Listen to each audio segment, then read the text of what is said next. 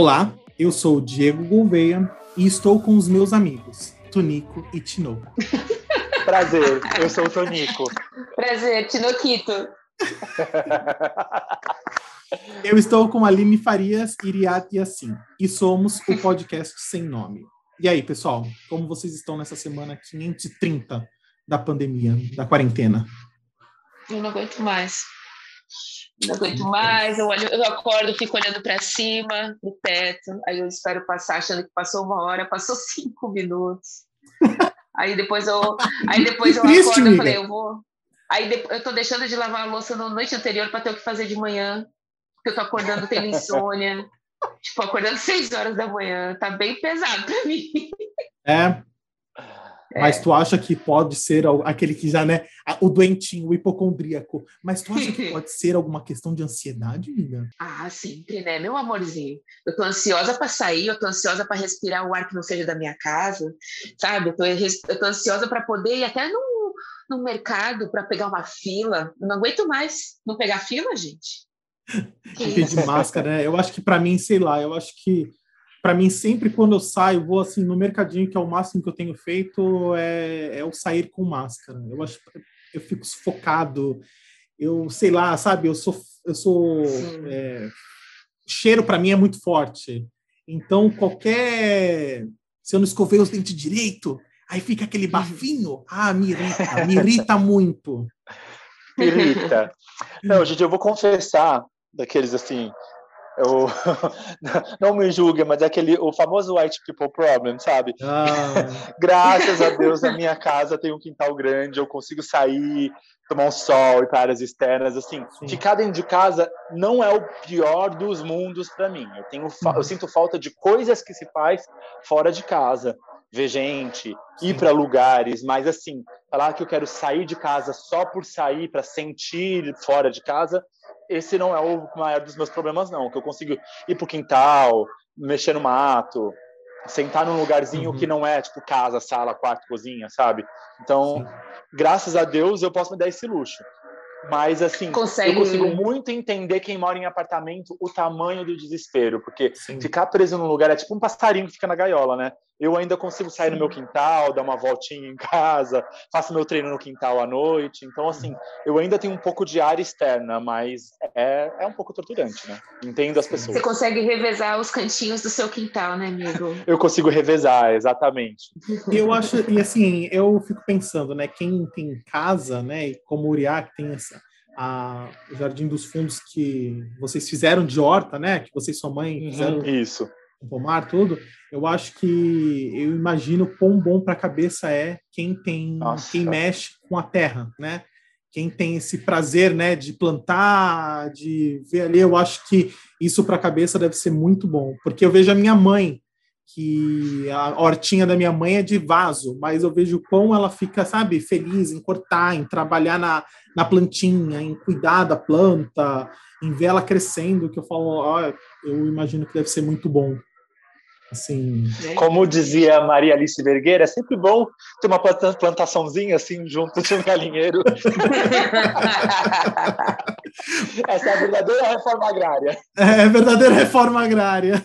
Pois bem, pessoal, vamos aqui, esse momento aqui de conversinha, descontração, mas vamos começar o podcast de hoje, então vem com a gente.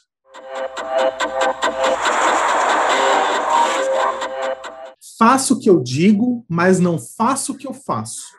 Essa, sem dúvida nenhuma, é a máxima do hipócrita. No dicionário, hipocrisia é o ato ou efeito de fingir, de simular os verdadeiros sentimentos e intenções. Mas vamos combinar? Quem nunca foi hipócrita pelo menos uma vez na vida? Ou várias?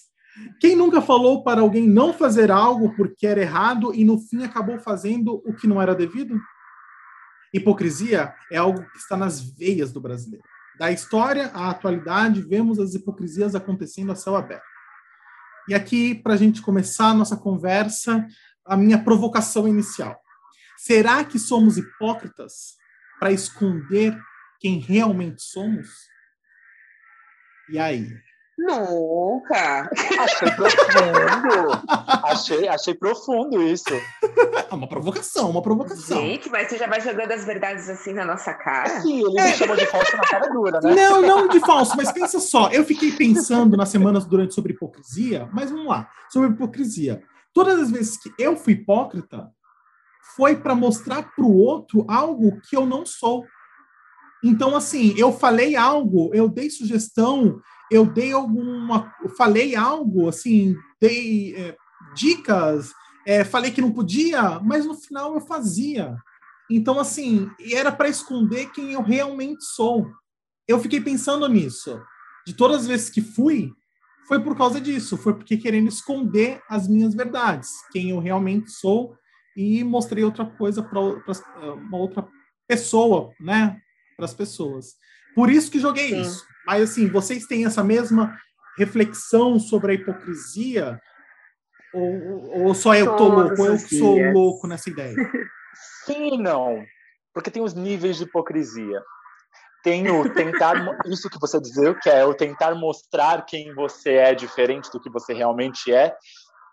E tem aquele do ser o falso moralista, entendeu? De você Sim. se colocar num lugar que aí é diferente você querer fingir que você, você se colocar no lugar de perfeição, fazendo os erros por baixo do pano. Que não, mas não deixa de ser é uma mentira, amigo. Sim, é uma mentira, mas aí eu acho que é muito mais menos você tentar mostrar uma, uma coisa diferente, muito mais enraizado no julgar e você ser melhor que todo mundo e estar tá fazendo as coisas erradas. É, no final, um pouco que é isso, mas que é o que você disse, mas maior, entendeu? Sim. Só que maior.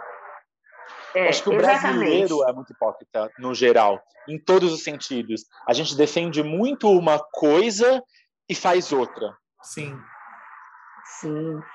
É, é, é que nem aquela história, né? Que a gente se pega tentando, ai, vamos, a gente tem que fazer o bem para o próximo, a gente tem que ser pessoas de família, mas na primeira oportunidade, a gente vai lá e fala mal de alguém até próximo.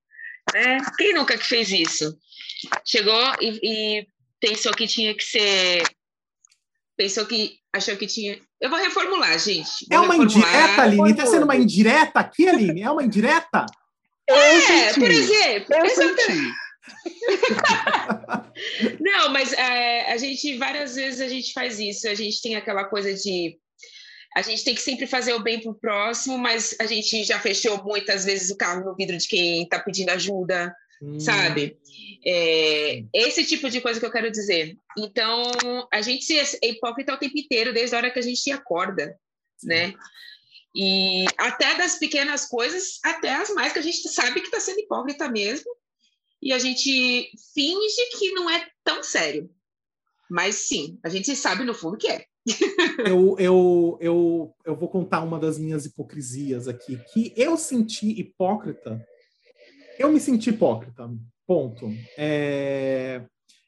Só para é, só para deixar, vou falar aqui, né? Só para deixar referência aqui para todo mundo, nós três, eu, e a Aline, a gente é muito amigo. Né? Assim, somos assim. Né? E muito hipócrita. E muito hipócrita.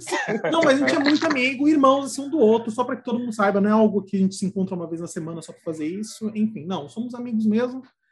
E no ano passado, já em pandemia, eu tirei 10 dias de férias. E eu aqui em casa, eu tava tocando terror na minha família. Tipo assim, não deixava meu pai ir na rua, sabe, ir na padaria, não deixava minha mãe pensar em fazer alguma coisa fora de casa. E, e eu tirei 10 dias de férias e eu decidi ir passar esses 10 dias de férias na casa da Aline, em São Paulo. Né? Que Aline? Que Aline? Que Aline? E é assim, tipo, né, São Paulo e Santos, uma hora e meia de diferença, né?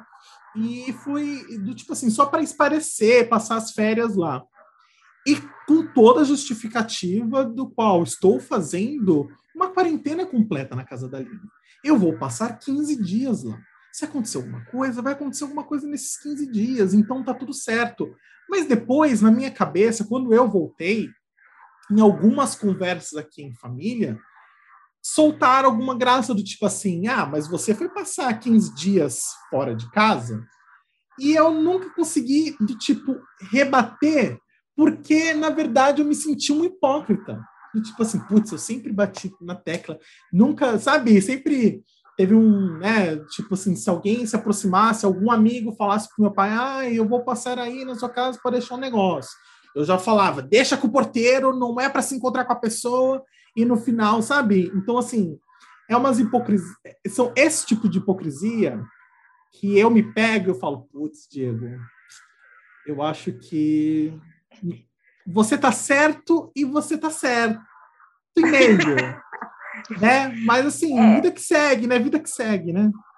Vai, eu vou defender só a parte do certo e meio, porque a hipocrisia existiu desde que você saiu de casa. Mas eu vou defender da parte do certo, porque realmente estávamos é, em quarentena lá, a gente não saiu para nada, só Exatamente. descia para pegar compras e subia.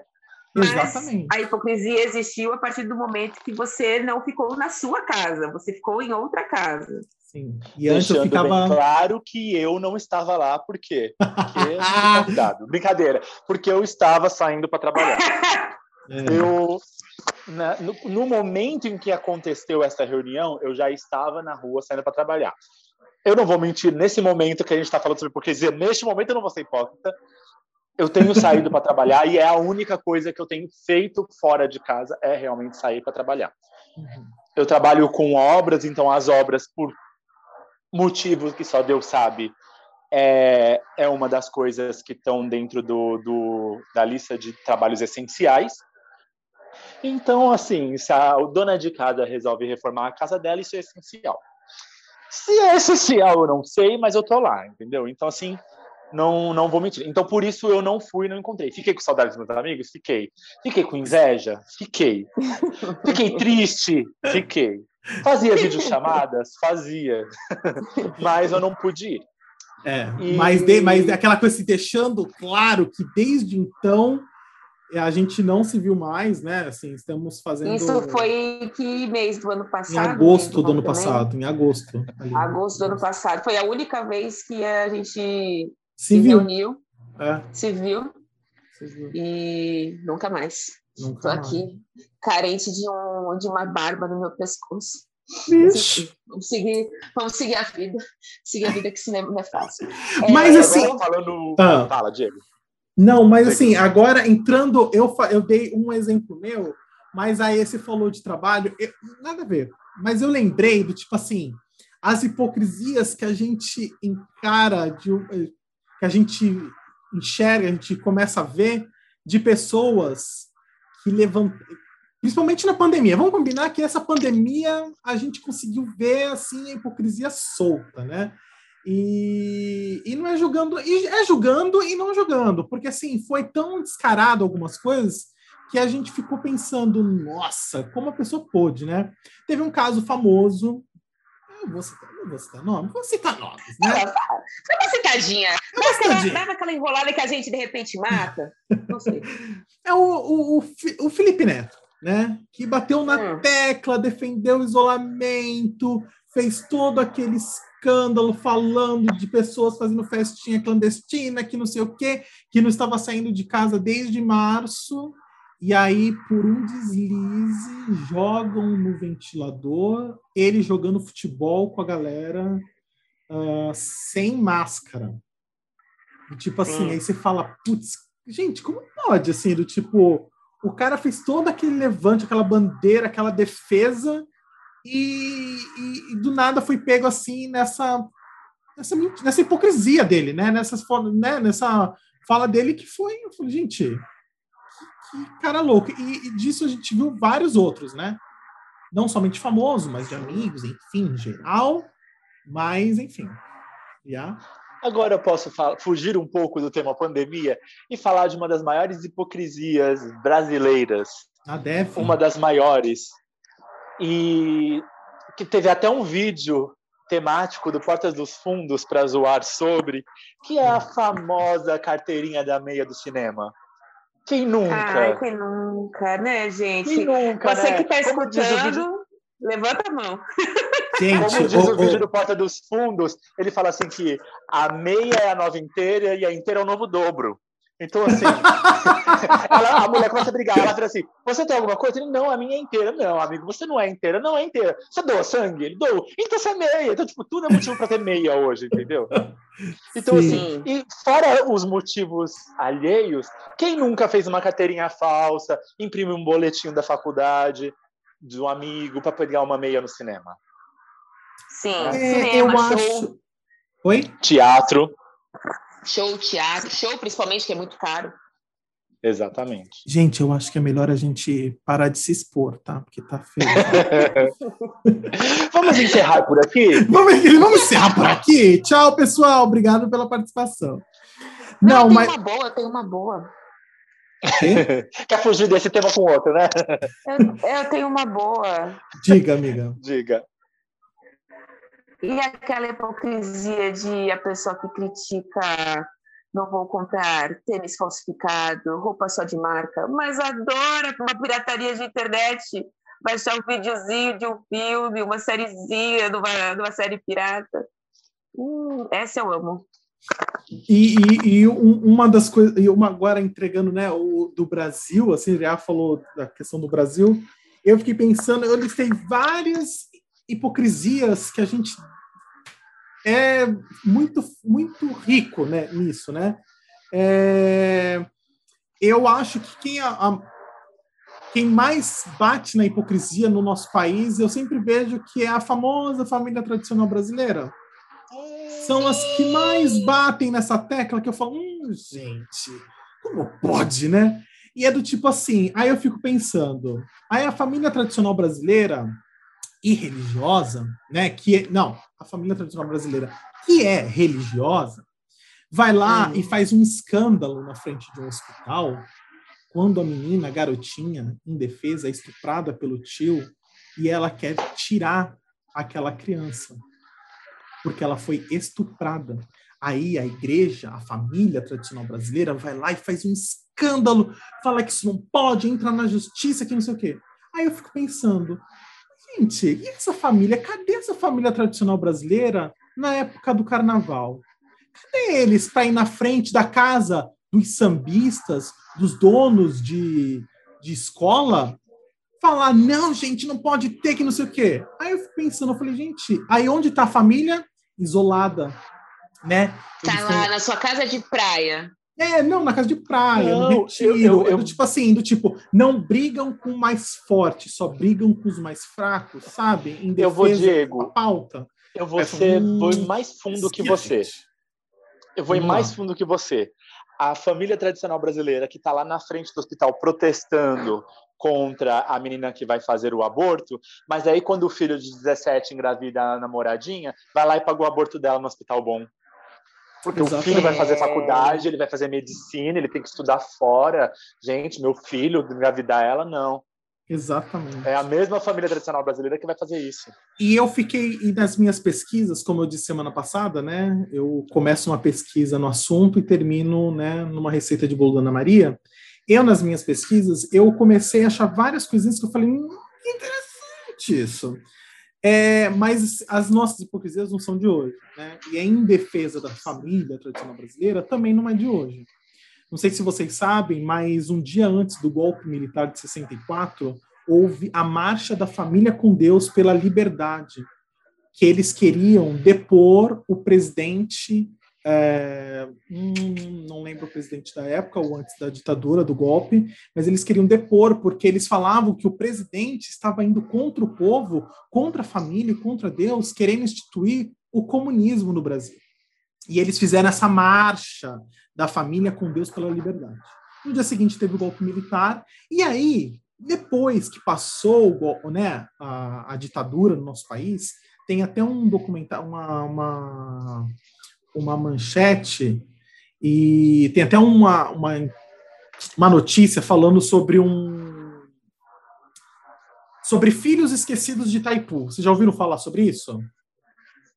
Não. Já ouviram falar sobre os filhos Há esquecidos? Muito tempo. Eu... João Goulart. O presidente era o João Goulart. O antes, lembrei aqui, João Goulart. Obrigado, Mente. Obrigado, Mentiriat, Mente, pela informação.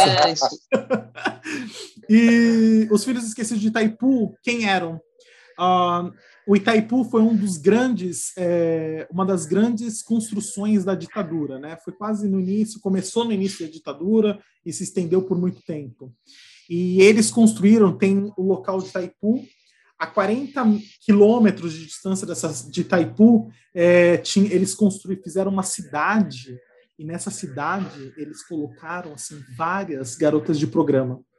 E era uma cidade praticamente de garota de programa para animar os trabalhadores da usina que estavam construindo a usina de Itaipu, mas também para animar os generais, os, né, os deputados da época da, da ditadura, eles iam lá e lá eles fizeram muitas crianças. Então nasceu muitas crianças lá, do tipo assim, eu lembro, eu estava vendo assim, lendo a reportagem, parece que em um ano, não lembro o ano exato, nasceu assim daquela cidade foram mais de 600 crianças que nasceram e todas elas sem pais. Uhum. Por quê? Porque eram pessoas importantes ou eram trabalhadores eram né, na filhos das obra prostitutas, né? e eram filhos das prostitutas. Então, assim, olha uma hipocrisia tão grande, né? A ditadura que É. que iniciou a ditadura, o golpe militar se iniciou de uma marcha em defesa da família, com Deus, pela liberdade, e se transformou nessa hipocrisia tão grande, né? É, meu bem. Quem inventou o aborto foi o homem, não foi a mulher. Há muito exatamente, tempo atrás. exatamente. Mas isso é papo para outro podcast. É, para um outro podcast. Exatamente. Poderemos falar sobre aborto. Mas que é outra grande hipocrisia brasileira? Que eu somo isso à hipocrisia também fora do país, é uma hipocrisia mundial. Mas você pega, por exemplo, na Europa, onde as pessoas são tão é, mais pudoradas, digamos assim, em alguns segmentos, é muito comum você ver topless em praias, pessoas nuas. Agora o Brasil, que é o país do carnaval, onde durante o carnaval as pessoas estão lá com os peitos de fora, a bunda de Sim. fora, tem gente pelada em tudo quanto é lugar. Se alguém usa uma- um biquíni mais curto ou faz um topless na praia, é criticado. A- o grande acontecimento da década passada, acho que era da década passada, a Geise Arruda na faculdade, que foi praticamente linchada por conta de um vestido que nem é tudo isso, gente. Que nem é Se tudo você for isso. prestar atenção, o vestido nem era tão curto assim, nem era, nem era nada demais. E assim, é o falso moralismo, porque o que Sim. mais tem, quando aquelas pessoas que criticaram ela vão na balada, são outras meninas com vestidos iguais. Porque, na Sim. verdade, geralmente essa hipocrisia sempre é dirigida para a mulher, né? Ela nunca é criticada na roupa do homem, porque o homem Total. com, sem camisa e uma bermuda é nada demais. É nada O homem demais. de sunga não é nada demais. Então, assim, é difícil você falar sobre roupa e criticar a, o homem, O né? homem, É, verdade. aí já entra uma- um, um certo machismo. Mas geralmente quando a gente critica roupa é sempre mulher. E lá em, lá em Barcelona tem a praia dos pelados, dos velhos com os quinto de fora, né? Sim. Exatamente. É, tocando de novo dessa questão de a hipocrisia é, com essa questão da Geise Arruda, o que aconteceu com ela, essa hipocrisia que a gente vê dos homens com as mulheres, a gente já está relativamente acostumado a ver. O duro é quando a gente vê a mulher fazendo com a mulher, né? Então, o- na Sim. época que ela passou por isso, o Sim. que mais tinha era a mulher criticando ela, falando que ela estava indo se oferecendo, chamando ela de vários nomes, coitada, que agora não vale a pena falar, mas esse tipo de hipocrisia dentro do feminismo, isso acontece muito. Muitas mulheres que se dizem é, em defesa das outras mulheres, mas não perdem a oportunidade de criticar no primeiro momento, em função de ou agradar um homem, porque isso está sub, é, subentendido na nossa mente, a gente foi criada para isso, ou enfim, até pela própria competição que é estimulada de mulheres contra mulheres. É, eu acho que esse da Geise Arruda, né, que o Uriá levantou, é, eu acho é, é muito interessante, né? Ainda mais como falou, né? É, nosso país nessa questão do falso moralismo, né, né? No carnaval se pode tudo, mas em outros Exatamente. momentos não se pode nada, né? Assim, aí eu me lembrei agora daquele momento lá, né? Daquela instalação com um homem nu, lembra? Que foi um rolê por causa que a cria pegaram, filmaram a pessoa que filmou, de, eu, na minha opinião, de uma forma levianíssima, filmar Sim. aquela instalação, né? Assim do tipo não deveria ter filmado, mas enfim, filmou aquele momento da, da criança com permissão da mãe, né, dos pais, para estar ali, é, foi hiper criticada. E assim eu fico pensando, falei, gente, como pode, né? Do tipo, é, essas, essas, essas, hipocrisias tão arraigadas, sabe, assim, na, na gente, assim, do tipo, até onde vamos levar, né? Como você falou da Europa, né? Na Europa, assim, é o velho continente, né? Assim, que tem a, aquela característica de ser conservador e tradicional Ex e não é, né? E não é, exatamente, né? Eu lembro exatamente é. assim, aquela, aquele, é, vou fazer o meu momento é, Chiquinho Scarpa, mas quando eu, eu estive, né? Quando eu tive a oportunidade, né, de ir para a Europa, eu lembro, eu lembro de uma clássica para mim de eu estar no metrô e sabe, e uma moça assim de saia sentando, sabe, como se fosse, né, assim, eu, eu vou dar um, um, negócio, vou falar um negócio que pode parecer, parecer errado, mas ela estava sentando, sabe, tipo homem, com a perna toda aberta, e todo mundo em volta olhando. Ai, obrigado, Aline. Isso, não, falei do programa nojenta, machista, mas você falou de uma forma Sentou de forma confortável. Sentou de uma forma confortável. E ela, lá daqui, do jeito dela, lendo um livro, ela estava lendo um livro, sabe? E eu lembro que ela estava usando chinelos Havaiana. Eu lembro disso. Que eu olhei para ela estava de uhum. Havaianas e ela estava de sainha, porque estava um calor, Espanha, um baita de um calor, e toda confortável. E todo mundo olhando e passando, assim, os brasileiros, né, que eu estava em turma, olhando assim, do tipo, meu Deus, olha, a menina toda aberta, que não sei o quê, não tem. Cruza as pernas, menina. E, e eu fico pensando, eu falo, gente, como pode, né? A menina no velho continente, onde a gente tem ideia de que todo mundo é conservador, vivendo a vida dela de uma forma confortável, e a gente do país tropical, onde a gente né, poderia estar mais à vontade com o nosso corpo, com as nossas. A gente julgando a coitada, né? Julgando e é engraçado que, assim, isso é, é, é um, uma sensação que a gente tem entre eles e eles da gente, a gente acha que eles são conservadores, tradicionais e sérios, e eles são muito mais abertos e, e, a esse tipo de coisa do que a gente. E a visão que eles têm do brasileiro é que o brasileiro é um povo mais aberto, que não tem tanto pudor, e chega aqui o brasileiro é o mais conservador com relação, em relação ao corpo. Eu acho que da grande maioria dos países não falando errado, mas falando errado, mas dos países famosos e conhecidos, tipo dos grandes países latinos, de né? grandes assim, destinos. Assim... Não, não, mas dos países grandes destinos. Eu não digo que nós somos Pessoal, vocês não sabem o que aconteceu. Uma queda de energia. Ai, caí. A gente caiu, a gente caiu, caiu, simplesmente caiu. Ai, caiu, caí. Mas voltando. Deu uma aqui no joelho. Deu... Ai, amigo. Foi no joelho, né? Então, o que eu tava falando, voltando agora o que eu tava falando quando caiu, que foi assim, que não querendo comparar a gente a países é, tão pequenos, países é, muito tradicionais da Ásia ou da África, eu digo dos países mais famosos de grande roteiro do mundo, de países, por exemplo, Europa, América, América Latina, esses países do, digamos que é o novo mundo, que é a Europa, nós deveríamos ser um país menos tradicional e somos um país tradicional demais. Óbvio que não comparando, por exemplo, a um Egito ou comparando a um país, sei lá, uma Argélia, uma Líbia na África, que são países muito mais fechados Sim. e por contas religiosas também são mais Sim. tradicionais. Era isso. Entendi. É, pessoal, é, é aquela coisa, né? É, somos hipócritas, eu acho que é aquela coisa, né? Eu sempre, uma coisa que eu levo para minha vida é, enquanto por enquanto que a gente não admite o erro, a gente sempre vai né, persistir no erro, né?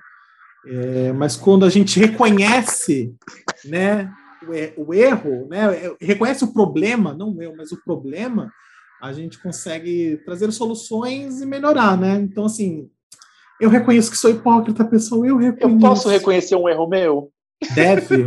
Reconheço. Então, gente, então, eu tenho um óculos que eu uso que ele ah, é, é, problem é problema de Notre Dame? É problema de Notre Dame. Não, não, esse óculos aqui eu comprei na ótica, tal, é um óculos caro, beleza.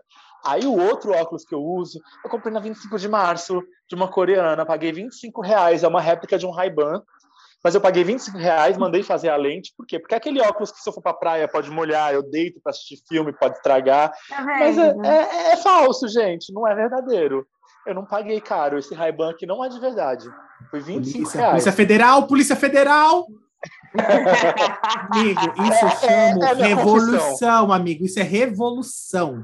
Estamos tirando Ou isso se chama. da marca, estamos colocando na mão da senhorazinha Coreana. Que é um coreana. amor. Eu amo comprar óculos. Esse não é o primeiro que eu compro dela. É, eu chego lá na 25 de março, tenho- ela me reconhece. Não, melhor. Gente, eu vou, Eu eu vou no camelô, eu vou naquela pessoa. Eu vou, gente, eu vou passar o endereço da coreana, que se pós-pandemia ela ainda estiver lá, eu passo no podcast. Ela é um amor de pessoa. Por favor, por favor. Eu tenho outro nome para isso, amigo. Qual é o nome? Na verdade, também pode. Na verdade, também pode ser chamado de Pindaíba. Também. Também, também. Também. Enquanto a Ray-Ban não me, não me patrocina, eu não vou ficar gastando com vários óculos deles. Depois dessa confissão, vemos o patrocínio aí. Vemos o Acho que patrocínio. deu, né? Ai, gente, mas, é, mas terminando aqui nosso papo, que foi ótimo. Eu acho que a gente conseguiu conversar bem aqui sobre as hipocrisias, sobre as nossas hipocrisias e sobre as hipocrisias brasileiras, que são muitas. É, e agora a gente vai encerrar o nosso papo e vamos para o momento obrigatório nesse podcast, que sim é a hora do Brasil. A hora do Brasil. Esse é o momento mais sério desse programa, onde informamos e discu- discutimos sobre os assuntos mais importantes. E esta semana, novamente, falaremos sobre Big Brother. É, Ah, Que não. coisa. gente, Gente! Mas, mas tem algo mais Não. importante que Big Brother na atualidade? Não tem, não tem. Tá Não pra é ter. possível. Tá pra nascer. E nós temos, como sempre, a nossa dupla de expertise na- no assunto, é, Aline Iriá. E aí, amiga, conte-nos sobre a semana do Big Brother. Vamos lá, amigo. Eu vou te dar um resumo bem tranquilo do que aconteceu, porque aconteceu muito essa semana, para a gente poder discutir, tá? Tá. Então, como a gente sabe, Carla voltou do paredão falso. Né? Não fez absolutamente nada. Na minha opinião, ela foi bem apática e a casa ficou com bastante medo por ela não ter feito nada. Ficou com mais medo dela ter voltado do que qualquer outra coisa. Enfim. No domingo teve o paredão. É, o paredão tinha a dinâmica dos três mais votados da casa, mais o mais votado do líder. E os mais votados da casa foi Caio, Gil e Poca e Thaís, sendo que eles foram para o bate-volta e a Poca saiu.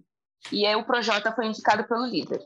Na segunda-feira, teve o joguinho da discórdia, que tinha uma dinâmica que as pessoas tinham que falar, apontar quem eram os seus protagonistas, quem eram os coadjuvantes e os figurantes. É, os mais citados como protagonistas foi Gil, Carla, a Camila e o Projota. Os mais citados como figurantes foram Thaís, Rodolfo e Caio. Uma correção aqui. No, na verdade, eu falei que a Poca saiu do paredão, mas outra Poca foi o Gil, tá? E aí ele se livrou do paredão. Na terça-feira teve o eliminado. O eliminado foi o Projota, então o Fiuk conseguiu cumprir seu papel como líder. O Projota saiu com 91% dos votos, 91,8%, sendo mais exata.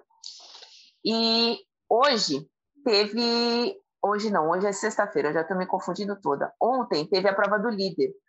É que eu estou confusa porque a prova do líder foi de resistência. Foi a prova do, da Fiat, que a, a dupla que ganhar, que ganharia, é, ganharia o líder ganharia o carro, mas os dois estariam imunes. E a primeira dupla a deixar a prova seria direto o paredão. A primeira dupla que deixou foi a Carla e o Fiuk, que também foi muito duvidosa essa dupla para mim. Não confiei nessa dupla. É, Era o que sobrou, né? Rodolfo foi o que sobrou ou não, né? Pode ter sido uma estratégia da Carla, mas enfim, depois eu falo minhas teorias sobre isso. Rodolfo e Caio foram eliminados porque o Rodolfo fez xixi durante a prova, e não pode, ele realmente fez aquele belo xixizinho. Também tenho minhas ressalvas sobre isso. Também tem. E Quem fez É, xixi, e as- perdão? Rodolfo. Rodolfo. O Rodolfo ele fez xixi durante a prova.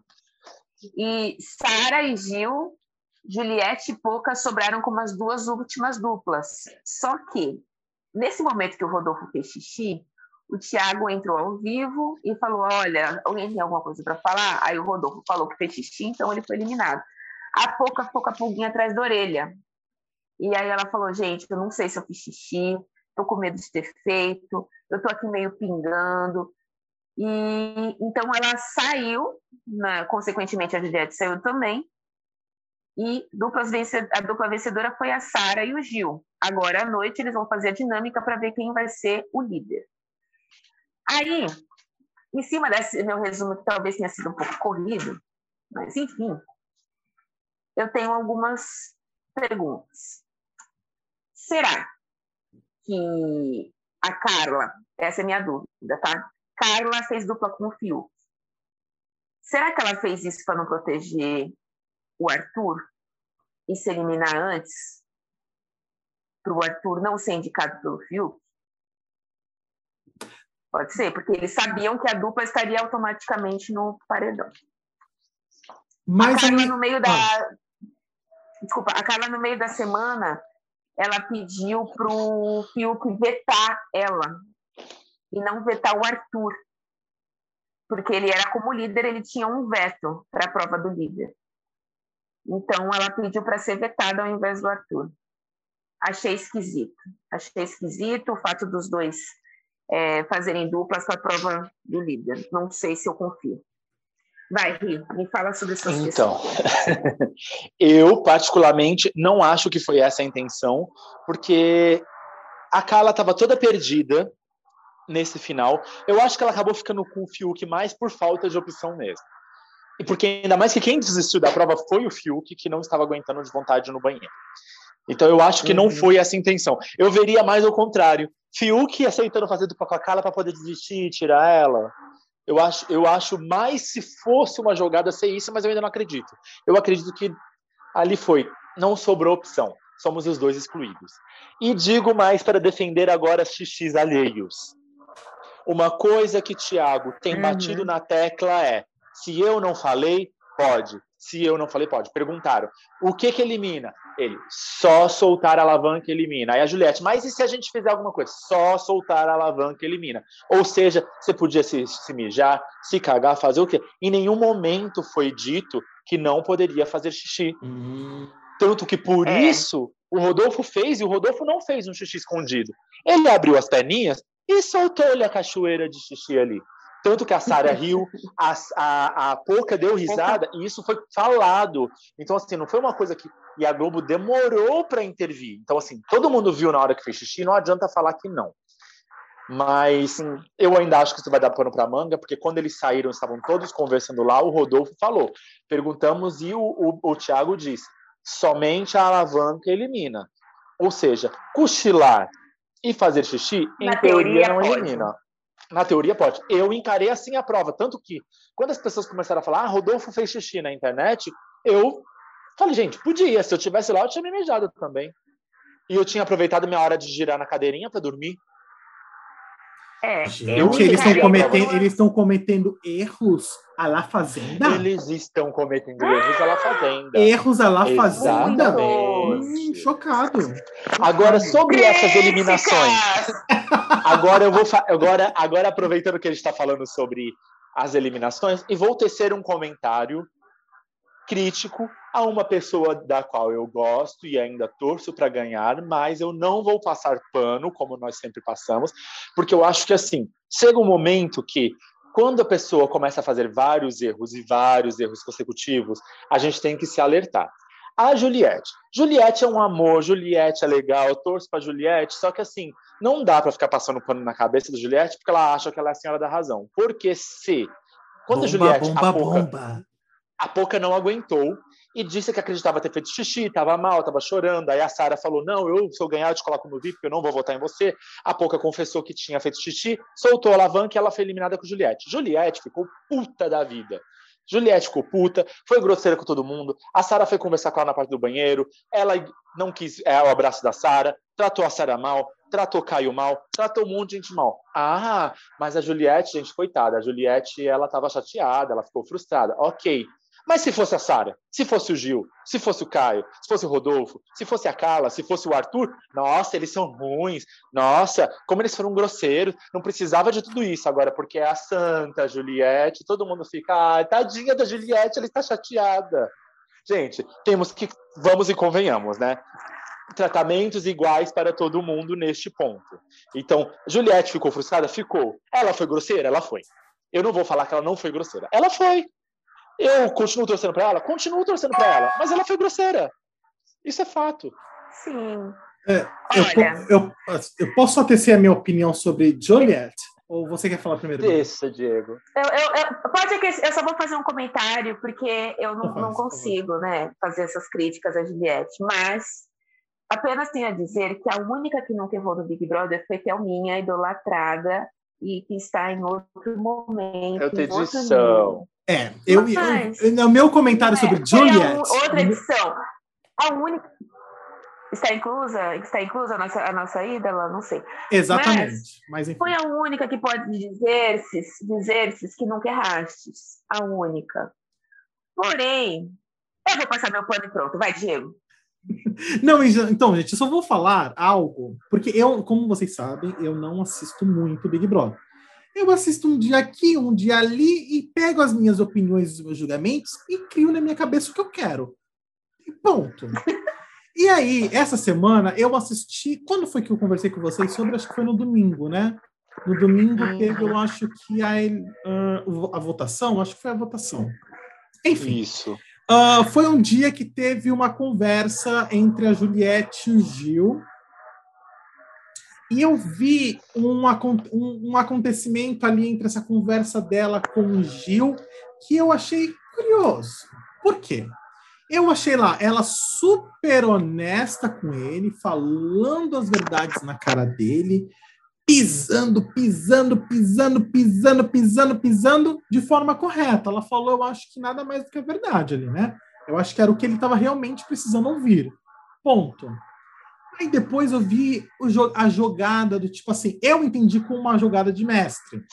Depois ela foi num grupinho X e falou do que. Ah, não, aí depois ela foi na Poca falar o porquê ela votou na Poca, porque ela votou na Poca, porque ela tinha uma aliança com o Gil e ela soltou o nome do Gil. Ela não deixou bem claro, falando para a Poca, que o Gil tinha incentivado em votar na Poca, mas ela citou o nome do Gil, então ficou ali explícito, ainda mais com a Poca, que já tinha uma pulga com o Gil. Enfim, beleza. E não era só a Poca ali, tava a Poca, tava Camila e eu acho que o João próximo. Posso estar errado. Aí depois eu vejo a, Juli a Juliet, a Juliet, Juliet, Juliet sem Romeu, a Juliet indo na sala encontrar Projota, Arthur e mais aquela menininha loira lá, youtuber. VTube. VTube. VTube. E aí ela. VTuber. VTuber. Ela foi lá. Ela foi lá e contou para eles novamente a história. Aí eu fiquei pensando, eu falei, gente, ela é repetitiva, mas cacete, até de, achei um pouquinho too de tipo, foi em grupinho, em grupinho, e contou o porquê ela votou na Poca. Do tipo assim, eu senti um pouco do tipo, vou fazer a minha jogada para eu não me queimar e vou jogar a culpa no outro. Já senti isso dela. Aí um outro ponto que eu tenho de Juliet é o seguinte, ela, gente, ah, e aí agora é um momento do meu cancelamento, enfim, dane-se. É... Ai, meu Deus, Juliette, se um dia você escutar, escuta que eu tô te protegendo, tá? Então, eu amo você, Juliette.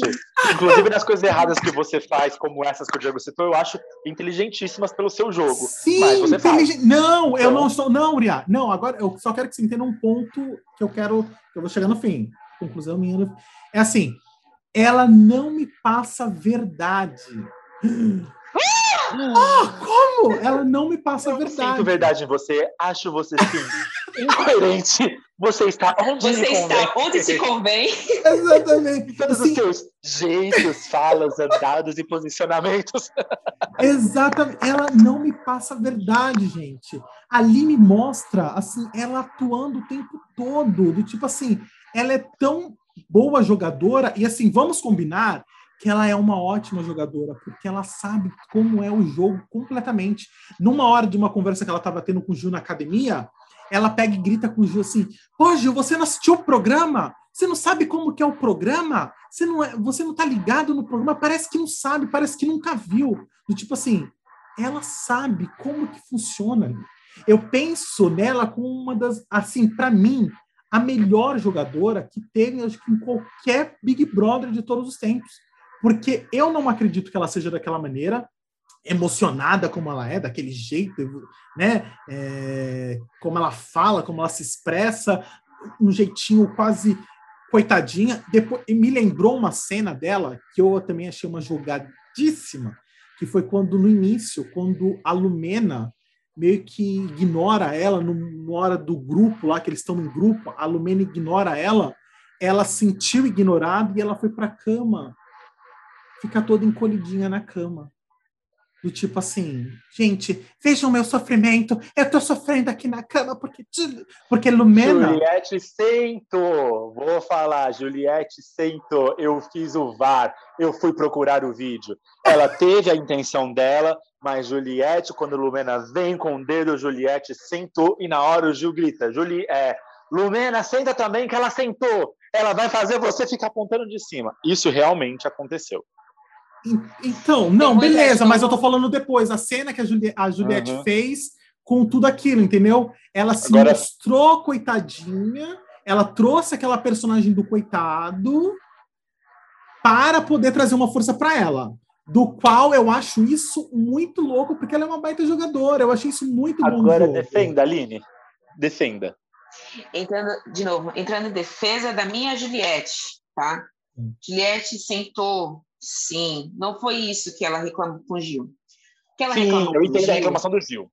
Eu entendi Sim, a reclamação dela com o Gil. Ela, de, ela depois chegou para o Gil e comentou para ele e falou o seguinte: olha, eu me sentei, eu estava conversando com você, que era meu amigo, e te agradeci por você ter feito ela sentar também, porque ela percebeu que o fato dela ter sentado propositalmente para a Lumena fazer aquilo não seria talvez bem visto. Então, ela agradeceu ao Gil por também ter ajudado as duas.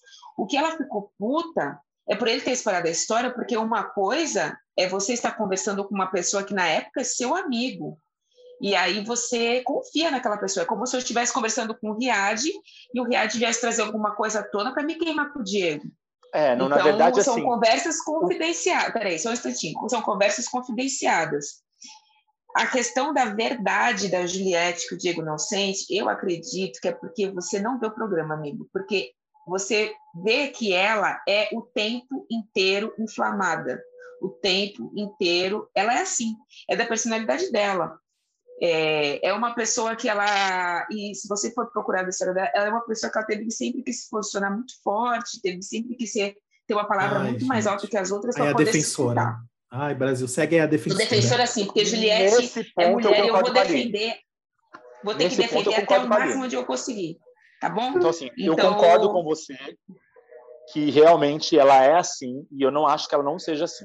Algumas coisas dela são jogadas, algumas eu acho. Essa Sim. história, eu entendo ela ter ficado brava com o Gil, que é ele ressuscitar uma coisa da primeira semana para conversar com as outras pessoas, uma coisa que já estava resolvida. Como, como Lumena mesmo disse em seu Twitter, Lumena falou assim que ela superou isso, não sabe por que, que os dois estão brigando. Lumena, por sinal, está ótima em seu Instagram. Acompanhem o Instagram de Lumena, que eu tô dando várias risadas com o Instagram de Lumena. Ela tá ótima no Instagram dela. Ela aceitou os memes para ela e ela tá vivendo de memes. Ai, que bom. E... Gente, Lumena é tudo para mim depois que saiu. Lumena tá maravilhosa no Instagram. Bom então, saber. o Instagram de Lumena. Ela virou. Ela aceitou que ela é um meme ambulante e ela usa todos os memes para se zoar. Ela até zoou os cílios dela e disse: Gente, como alguém deixou eu usar aquele cílio? Meu áudio ficou ruim, meu microfone não, caiu. Não, não. Aí o que acontece? O problema foi esse. Agora, também existe uma mentira nessa história que é culpar só o Gil de ter espalhado isso pela casa. Quem espalhou foi o Caio. Só que o Caio engoliu a sua mentira, ficou quietinho ali, deixou só o Gil levar a fama. O Gil conversou ali com o Caio. Né? É, o Gil chegou e falou, conversou com quem? Conversou com o Caio, o Rodolfo e, e Fiuk lá no quarto, eles conversaram sobre isso. Caio espalhou para a casa inteira e o Gil ficou com a fama de ter contado para todos os participantes, sendo que não foi. Só que o Gil tá lá emocionado e culpado também, tanto quanto o Juliette, uma... porque o Gil é quase tão emocionado quanto o Juliette. Uma coisa tá do Gil, uma coisa que toda, sem mentira nenhuma, dessas vezes, dessas últimas vezes que eu vi o Big Brother, todas as vezes que eu vi o Gil foi depois do paredão, foi antes do paredão, depois do paredão, na festa, ele estava falando do mesmo assunto. Que ele estava falando desse negócio da Juliette com a Lumena. Eu falei, gente, que cara repetitivo, cara. Muda o assunto, segue em frente, descarranhado. Eu falei, cara, calma. Muda o assunto. Agora muda. eu vou fazer. Eu posso fazer dois comentários? Pode, para a gente terminar, porque. Ou alguém quer fazer algum comentário e eu engulo o meu? Não, não eu só queria fazer, eu só queria falar um negócio. Eu só queria falar um Diga. negócio, complementando o que a Aline falou. Eu acho que, para mim, assim, eu assisti o Big Brother passado inteiro, de cabo a rabo, porque foi início da pandemia, porque, enfim, tive questões de saúde, enfim, que foi algo que me, aproxim... me fez o Big Brother ser, tipo assim, a melhor coisa para mim em início de pandemia. E foi quando eu, sim, eu conheci Thelminha, eu ia falar Sandrinha, mas a menina Sandra. Sandrinha é a mãe da Lívia, só para vocês entenderem. Mas assim, eu conheci Thelminha e, e, e vamos combinar, gente. Não existe, eu acho, competidora melhor, mais sensata, mais perfeita do que Thelminha de todos os Big Brothers, todas as edições. Enfim, era só isso que eu queria falar. Amo você, Thelminha, para sempre. Agora, os meus dois comentários são dois deles. Um que tentaram, tentaram cancelar Sara novamente por uma coisa que ela disse bêbada na festa, sobre pandemia, sobre estar quebrando a quarentena, sobre ter ido ver pessoas, e que ela não estava doente, ela não viu ninguém doente, e o pessoal começou a querer cancelar ela. A gente volta para o tema anterior, hipocrisia. Tá todos os brasileiros fazendo isso, furando para ir para baladinha, para ver um amigo, para casa de alguém. Diego mesmo que confessou que foi para casa da Arline, e aí Sim. o pessoal quer culpar a menina bêbada de ter falado isso. Isso eu não é passar um pano, mas assim, ela agiu errado, mas quem não está agindo neste momento? Então, assim, ah, Sim. tá todo mundo apontando uma coisa que tá todo mundo fazendo. E o segundo, a segunda coisa, a gente. Ah, lembrei. A segunda coisa é, quando todo mundo decretou a morte oficial do 3G, eu digo diferente após essas brigas, essas conversas e esses desentendimentos e esses atritos, e talvez em questão de jogos e combinações de volta eles terem se afastado, eles estão finalmente voltando a conviver de uma maneira muito mais saudável. Juliette foi levar não sei o que para o Gil Bebê, que estava passando mal depois da festa. Gil disse que amava ela, ela disse que amava ele, botou ele para dormir. Os dois estão altos papos na prova lá do líder, rodando juntos, ela e Sara também conversando. E foram, foi ótimo, que... né? A cena dos dois juntos no carrinho, eu chorava de rir. São as melhores. As cenas que eu vi no Twitter. Uma química muito boa. Os dois têm uma química muito boa. Então, assim, eu não decretaria a morte. Eu acho que eles mudaram de estado. Eu acho que 3G como 3G não existe, mas o relacionamento deles está muito melhor, por exemplo, do que na semana passada. Todo mundo, todo mundo fala, agora acabou de vez. Na verdade, eu acho que agora eles estão voltando a ter um relacionamento saudável. Diga, Aline. Última coisa, prometo que é a última coisa e a gente encerra. Só queria deixar registrado que eu fiquei chateada porque a Globo não deu o brilho que a Camila mereceu essa semana na festa, no momento pós-bebedeira, onde ela falou por três horas coisas absurdamente engraçadas. Então, talvez Gente. Camila venha se destacar de agora para frente na terceira temporada do Big Brother. Mas agora, Tô não, achando... rapidinho, só para o assunto tá muito longe, mas sim, posso falar um negócio? Eu não hoje, hoje uhum eu não torço mais nem para Gil, nem para Sara e nem para Juliet. Eu torço mesmo para Camila, porque desde os, os, poucos dias que eu assisto, toda vez que eu assisto, ela tá bem posicionada, ela tá com uma fala legal, ela tá tratando com o outro de uma forma legal, sabe? Eu falei, gente, me impressionou. Assim, não me impressionou porque não conhecia ela antes, então não, não tem que me impressionar. Mas fiquei feliz, que eu falei, putz, é uma competidora do qual eu vou torcer agora, entendeu? É para quem eu tenho minha torcida. Tom, é, eu, minha torcida para que ganhe. Eu torço para Juliet. Eu quero que a Sara e o Gil continuem, porque eu acho eles pessoas interessantes. Não torço mais para eles ganharem, mas durante o processo do jogo, enquanto ainda servir ao processo, eu quero que eles continuem. Eu não quero que eles saiam, tanto que eu torci para eles ganharem o líder hoje. Porque tem muita gente que eu não gosto. E Camila entrou nessa minha lista de pessoas junto com são os quatro, porque meu problema com a Camila é exatamente isso que a Aline falou. A Globo não tá dando brilho para ela. Quando você consegue ver ela, ela é uma pessoa, uma puta de uma pessoa interessante. Só que ela quase não aparece. Eles quase não colocam ela na edição. Você tem é. que ficar caçando cena dela no pay-per-view. É porque realmente, o que não falei, é porque todas as vezes que eu assisto, eu assisto pelo pay-per-view.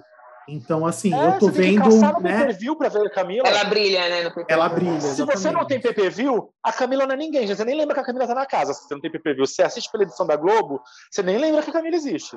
Agora, a Camila é uma puta menina interessante. É. Você tem que ficar caçando cenas no PPV ou no TikTok para poder ver ela. Fora isso, eu é, então ela juntou um quarteto que eu gosto de pessoas que eu acho interessante, que é ela, a Sara, o Gil e a Juliette. Sara e o Gil problematizados, ok, mas eles ainda servem ao propósito do meu entretenimento, de gostar de ver e de tirar ou movimentar o jogo da maneira que eu quero. Então eu ainda mantenho eles, mas não que eu quero que os dois ganhem. A minha torcida para ganhar é da Juliet mesmo com os erros dela, que eu tenho mais um erro que eu vou deixar para semana que vem para falar da Juliette. Eu não vou falar hoje. Eu imagino qual seja, mas é, vamos guardar para semana que vem. Eu só queria só lembrar do é uma, um ponto interessantíssimo que o Criar falou sobre esse negócio da Camila. É um assunto interessante porque a edição faz tudo, né? A edição literalmente a edição faz, faz, o vencedor. Enfim. Ah mas, e outro ponto que eu queria falar que eu chorei de rir, eu não vi no ao vivo, mas eu vi no, no Twitter, que eu acho que a edição fez uma zoeira lá do, do Caio e do Rodolfo, como vida de casado. Eu chorei de, é, eu chorei de rir. Eu falei, gente, eles pegam umas negócios muito legal. Mas, ó, assunto Big Brother foi perfeito. Tivemos bastante conteúdo. Eu espero que vocês tenham gostado desse momento pesado. Foi um momento pesado, que é a hora do Brasil. Foi um momento pesado muito sério que tivemos. Agora nós vamos para um momento talvez mais pesadinho também. Um, ali, tá ali. A gente vai agora é malhar o Judas. Judas, Judas, Judas, Nesta hora, um de nós escolhe o momento que mais detestou na semana para jogarmos pedra. E aí, Iri, no que vamos ou em quem vamos atear fogo hoje? Hoje nós vamos malhar, atirar fogo, jogar pedras, o que vocês quiserem, em Rick Bonadio. Rick Bonadio, que teceu comentários super desagradáveis no Twitter depois de uma apresentação da Cardi B.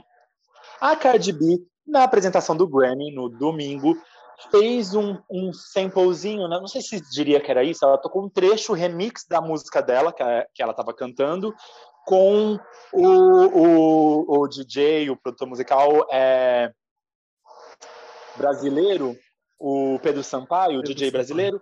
E, diretor, toca, solta o som aí desse pedaço da música pra gente ouvir.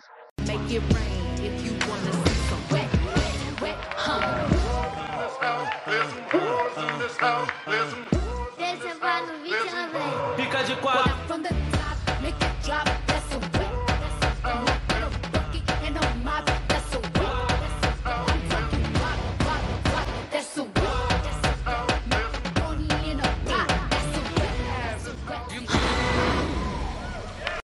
e ela usou esse sample desse pedacinho brasileiro da música.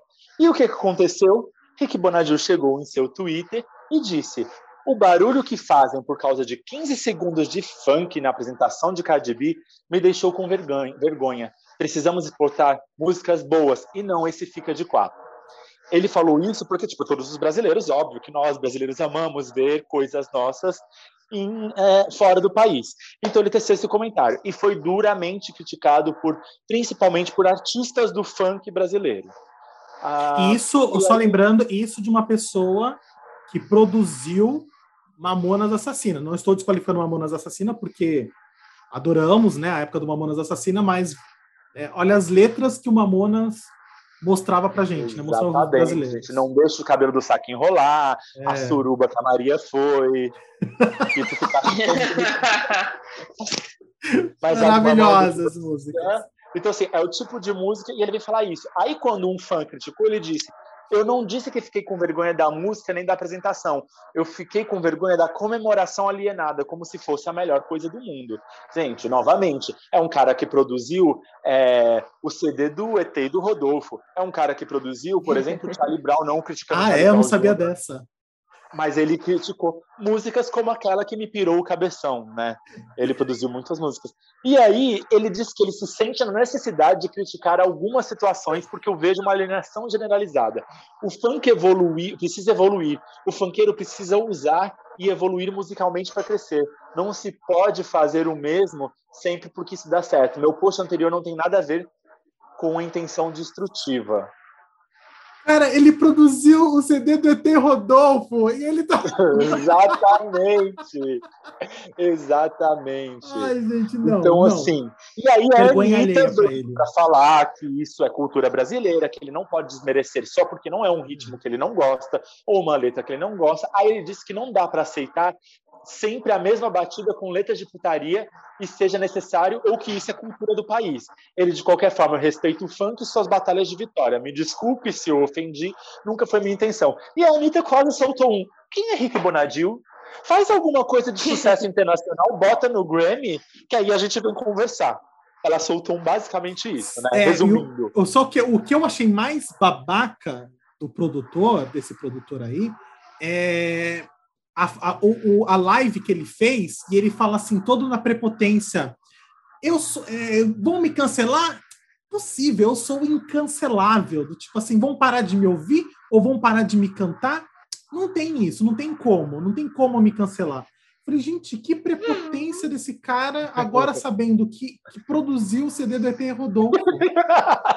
É quase. Ele quase se colocou como Daenerys, a mãe de todos os dragões, a intocável, a, a inqueimável, né? Enfim, para mim. Para mim, é, essa é mais uma visão marginalizada do funk. Exatamente. Né? Porque não tem nada de. O Brasil é funk, gente. O Brasil é funk, o Brasil é carnaval. A galera pode falar, Brasil, lógico que é muito mais do que isso. É óbvio que a gente tem muito mais cultura do que isso. Mas isso também é nossa cultura. É, e não mas aí... ficar... Não, mas não dá para ele ficar exigindo que o funk tenha que evoluir, que o funk tenha que crescer. Gente, o funk cresceu dentro das favelas. A cultura que o pessoal periférico tem é a letra do funk, eles crescem ouvindo isso, vai gerar mais funk. E a galera adora funk, não pode tocar em lugar nenhum. Funk na balada, falou, todo mundo dança essa coisa maravilhosa que ela disse, que foi uma coisa que a Nira disse em seu Twitter, que é Infelizmente, cada um canta a letra compatível com o nível educacional e cultural que lhe é oferecido. Como você e de muitas pessoas que escrevem funk, esse é o nível que tem. Aí você critica, gente, isso é uma demonstração cultural brasileira, sim. Eu acho super falso o moralismo, de novo voltando no tema, quando tema. as pessoas babam um ovo de canções americanas como é, Nicki Minaj cantando Anaconda. Ah, exatamente, tem mais pesado do que isso. Se vocês forem ver a letra dessa música, o Fica de Quatro da versão brasileira, não é nada. Ela diz que ela está toda molhada. A música é sobre ela estar toda molhadinha lubrificada. Gente, aí você exalta uma música americana, como, por exemplo, eu lembro muito do programa da Xuxa, o programa da Xuxa qualquer, o Planeta Xuxa, quando aquela mulher é, famosa naquela música nos anos 90, que era o Não Gosta de Homens de Pinto Pequeno, foi cantar e as crianças tudo dançando, todo mundo dançando em inglês e todo mundo amava. Vocês lembram? Como que é essa, essa frase em inglês? É, like ah, eu não lembro como que era a música. É, era aquela música. Ah, o, o diretor toca aí de novo essa música, vai. That has got to be the smallest dick I have ever seen in my whole life. Get the fuck out of here. Eeny, weeny, teeny, weeny, shriveled little short dick man. Don't, don't, don't, don't want, don't want, don't want, don't want. Ah, esse diretor sofre, o diretor sofre. E aí vocês vão ouvir o trecho dessa música. Gente, que era um sucesso no Brasil, e aí a gente não pode ouvir um Fica de Quatro, gente. Ah. Não, e assim, eu fico pensando no que a gente tem como padrão cultura, né? Assim, eu fico sempre, quando eu vejo alguém criticando funk, eu fico pensando, a pessoa, essa pessoa que está criticando, ela tem a, um entendimento do que é uma cultura totalmente distorcido. Que é aquela pessoa que imagina que o que é cultura é uma ópera, é um Chico Buarque, é um Caetano Veloso, que também é. Mas cultura. Um sertanejo, é, que também um é. sertanejo, exatamente. Cultura é muito mais além do que pal frases, palavras, contextos que são subentendidos, entendeu? Então, assim, quando chega alguém, um funkeiro, e fala na lata que ele quer lamber a pepeca da menina, as pessoas criticam. Mas quando escutavam Cazuza falando lá de lamber o, é, a língua de liquidificador, não lembro direito a letra. Segredos de liquidificador. Segredos é de liquidificador. Exatamente. Era tipo assim, era passar a língua no ouvido de uma forma erótica. Então, assim, do tipo, as pessoas criticam umas coisas que eu falo e colocam contextos errados que eu falo, gente, como pode assim? E eu fico mais pé da vida é quando é um cara do nível dele, que não é um qualquer, entendeu? É um produtor de respeito, é um produtor que, né, tem sua carreira, tem sua história. Ruge, né? E lançou o Ruge, a Sererê, Terré. Então, assim, é um cara que tem o seu legado. E um cara que fala um negócio. Eu falo, gente, como pode, né? As pessoas, ao invés de se aliar, preferem, é, preferem acabar com a, com a imagem, né, com a história do outro, ao invés de fazer parte dessa história, né? Eu fico muito chateado com isso. E logo um produtor musical brasileiro que sabe que no Brasil a gente tem inúmeros ritmos, ritmos que não tem às vezes em outros lugares. A gente inventa ritmo, a gente inventa pagonejo, gente. Onde que tem pagonejo nos lugares? E aí vai dizer, sabe? E vai dizer que funk, funk que está aí há anos, anos, anos, anos fazendo história. E tá, vai dizer que não é cultura? E Pelo funk é aquela Deus, coisa, funk. Se ele fosse estudar mesmo a história do funk, ele ia ver que o funk vem muito, vem é, é derivado assim de do soul americano, é do, do blues é do americano, vem dessa desse legado, né? Dessa, dessa e aí história. ele soltou, ele soltou uma frase que é essa eu não concordo nem um pouco, quer dizer que o funk tem sempre a mesma batida. Gente, é o ritmo brasileiro, acho que mais diverso, que cada hora solta uma que você ouve uma batidinha, você já quer descer até o chão, é o funk. É Exatamente. difícil falar que o funk é a mesma batida, gente. O funk, não, desculpa, não dá. Aline? Para mim, ele, o, o que, que é alienação da comemoração? Que surto foi esse? Lumena, traduz pra gente o que, que foi isso. Porque eu não entendi. Para comemorar, eu tenho que estar sempre antenada, eu não posso estar alienada para comemorar. Eu não entendi. Isso para mim ele surtou. Foi um surto, hum. sei lá. Quis, quis terminar. Ele começou surtando, acho, ele começou surtando quando acho que ele assim, resolveu assistir o Grammy, né? Do tipo assim, cara, se você não tá afim de apreciar um show, né, um evento, uma premiação, ai, vai ver a novela, sabe? Big Brother, né, gente? Vai ver Big Brother. Tava passando Big Brother, gente. Vai a alienação da comemoração. Tipo assim, mais alienação saco, sabe? comemoração do que Big Brother. Exatamente. E eu Foi vou, para a gente terminar aqui o assunto, eu vou eu vou falar porque é o seguinte, eu tenho Uriah sabe, eu tenho uma história muito longa com funk. E eu gosto de funk há muitos anos. Assim, para mim, funk é, é, informação. Além do funk ser uma forma de cultura, uma forma de entretenimento, né, para o povo, para a população, para mim sempre foi uma forma de informação. E foi no funk que eu quis fazer publicidade porque quando eu vi a Tati Quebra o Barraco fazendo a música, ela fala assim na música: entrei numa loja, estava em liquidação. Queima de estoque, fogão da promoção. Escolhi da Matabaco porque Daco é bom. Daco é bom. Daco é bom. Calma, minha gente, é só a marca do fogão. Então, assim, quando ela faz uma música dessa, ela incentiva adolescentes a uma profissão, a procurar uma liquidação, a escolher uma a comprar um bom fogão, a comprar um bom fogão. Além disso, ela tem músicas de na feira, quando ela fala que acabou com aqui, tu vai embora, entendeu? Então assim, ó, assim, eu para mim, eu assim, literalmente para mim, eu malho literalmente quem critica o funk, porque para mim não é boa Sim. pessoa. Ponto. Nos bons tempos do, do anterior à pandemia, fomos num bloco da Tati Barraco no carnaval, os três que vos falam. Então, Ai, isso só para exemplificar o quanto a gente valoriza a música um nacional. Um bloco que eu não lembro muito, mas tudo bem. Mas tudo Somos bem. pessoas que também. Mas terminando aqui nesse nosso papo maravilhoso. Fernanda Montenegro. Uh, diferente do quadro anterior, aqui cada um fala sobre alguma coisa que mais gostou e quer compartilhar. Pode ser dica, alguém, uma notícia, o que quiser. Eu vou começar essa semana. Essa semana eu comprei um livro é, chamado A História do Brasil para quem tem pressa. E este livro é muito bom, porque vai mostrar a história. E esse livro é escrito pelo Marcos Costa, historiador Marcos Costa ele conta a história do Brasil desde o início, assim, desde o início não, até antes. E ele vai contando cada fato importante da forma que a gente não ouviu na escola, entendeu? A gente escuta na história, na escola, do tipo, ai, Deodoro da Fonseca, o Marechal Deodoro foi lá para proclamar a República, ele, né, no seu cavalo, ele foi lá, deu a volta, brigou, aí teve aquele quadro maravilhoso do Benedito Calixto, que mostra uma guerra, e, né, e Deodoro da Fonseca lá no meio. Só que, na verdade, aquilo não aconteceu. Aquele quadro de Benedito Calixto saiu da cabeça dele do tipo, a verdade mesmo, é, Marechal Deodoro, ele estava doente no dia.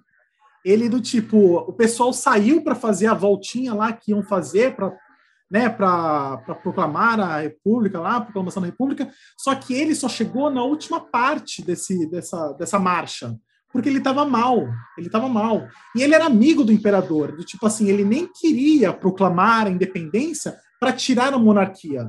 Ele só queria mesmo era ir contra o ministro da época. Então, assim, a gente escuta a gente escuta as histórias na escola que não é verdade. Assim, tem muita coisa que a gente escuta que a gente fala, putz, como assim, cara? Depois a gente vai saber a verdade e fala, nossa, a professora que eu admirava, né, Beth Afonso, né, Lori?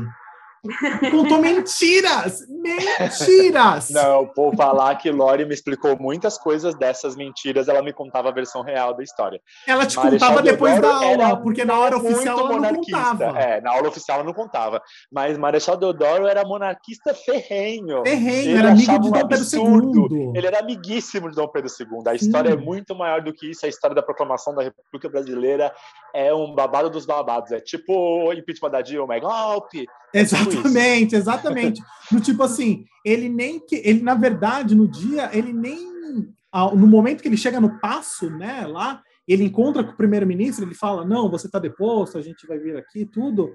Ele meio que ele faz um sinal lá que todo mundo está achando que ele está fazendo um sinal em favor da, da proclamação, mas na verdade ele estava saudando o imperador. Ele estava meio que fazendo uma saudação para Dom noiva, Pedro II. Ex-namorada, ex-noiva de alguém, que alguém estava com ciúme. O, o, o primeiro-ministro era noivo de alguém que era noivo de que era noiva de não sei quem. Tem um babado com mulher no meio. Negócio assim é mais, é mais tá pesado. Então, esse é o meu primeiro, e eu só tenho mais um, é, rapidinho, que é. Uh, eu quero é, é, dar um prêmio Fernandona para a minha mãe, que faz o melhor arroz e feijão da história. Pronto. Vai, Aline, qual é o seu selo de hoje? Olha, os, eu tenho dois também, são duas dicas, na verdade. Um filme que eu vi que se chama I Care, ou Eu Me Importo, com a mesma atriz que fez. É... Ah, esqueci o nome do filme, gente, que ela fez enfim, que ela era uma psicopata maluca. Mas esse filme I Care é muito bom. Essa atriz ela é uma curadora de idosos nos Estados Unidos e ela cuida dos idosinhos, colocam eles todo no asilo e pega toda a grana deles para se pagar. Nesse meio que ela faz isso, ela faz, dá um rolo. É muito bom esse filme. É, o final é bem, bem legal para quem gosta. Gente, disso. Amazing Amy, a Rosamund Pike. Isso, obrigada, amigo, obrigada. E o segundo filme é Liga da Justiça Snyder Cut.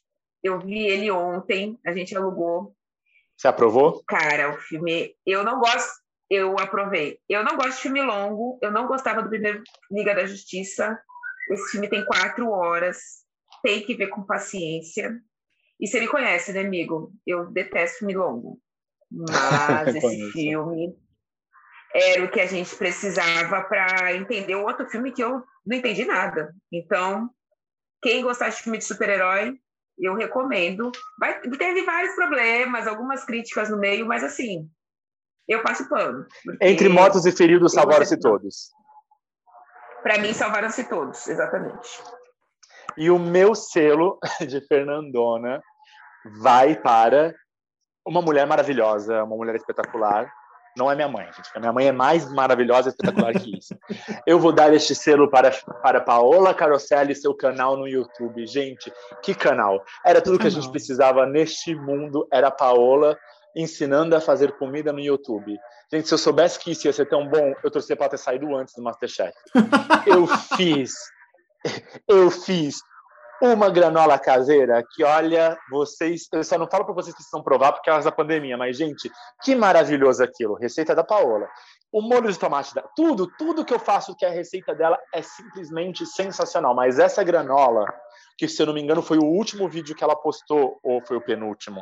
Eu só sei que é maravilhoso. Gente, procurem o Instagram da Paola, o, o YouTube da Paola, Paola Carosella.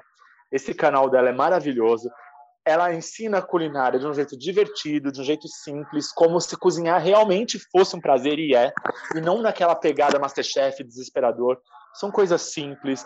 Ela e o noivo namorado, o marido dela, o Jason, que ele é inglês, ele né? é do Reino Unido, ele é inglês, eu não sei se é inglês ou se ele é irlandês, mas é é risada na certa. E, meu, vale super a pena. Assim, eu tem acho o meu selo porque é o, maravilhoso. O quão apaixonado eles são. Eu acho isso muito fofo muito, no canal. Você é muito. que eles são, sabe, eles são assim. E não é uma paixão assim de agora, que já, tão, já faz, é, já estão juntos há muito tempo. Mas assim, você vê quão intimidade eles têm, assim, eu falo, gente, que fofo os dois juntos. Eu acho muito gostoso isso. e eu amo quando um critica o outro, quando ele adora quando a receita ele fala, tá sem sal, ou tá com sal demais, e critica, e diz que isso não tá. Gente, é maravilhoso, assim, a química dos dois é ótima, e a Paola ensinando, eu acho que ela nasceu para fazer isso. É, Masterchef fala... não chega aos pés. Quando ela fala para ele, don't be creepy, don't worry. é muito bom, gente, é muito bom. Essa eu da granola eu assisti. E eu achei sensacional. o pesticida.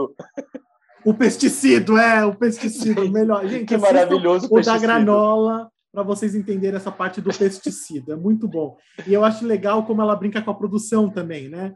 Ela meio que vai muito. questionar, ela fala com a produção assim no meio do vídeo, ela, você já experimentou essa granola? Vou fazer a granola para ela, do tipo assim, para menininha ali. Ela é, eu achei Gente, legal. É muito também. bom.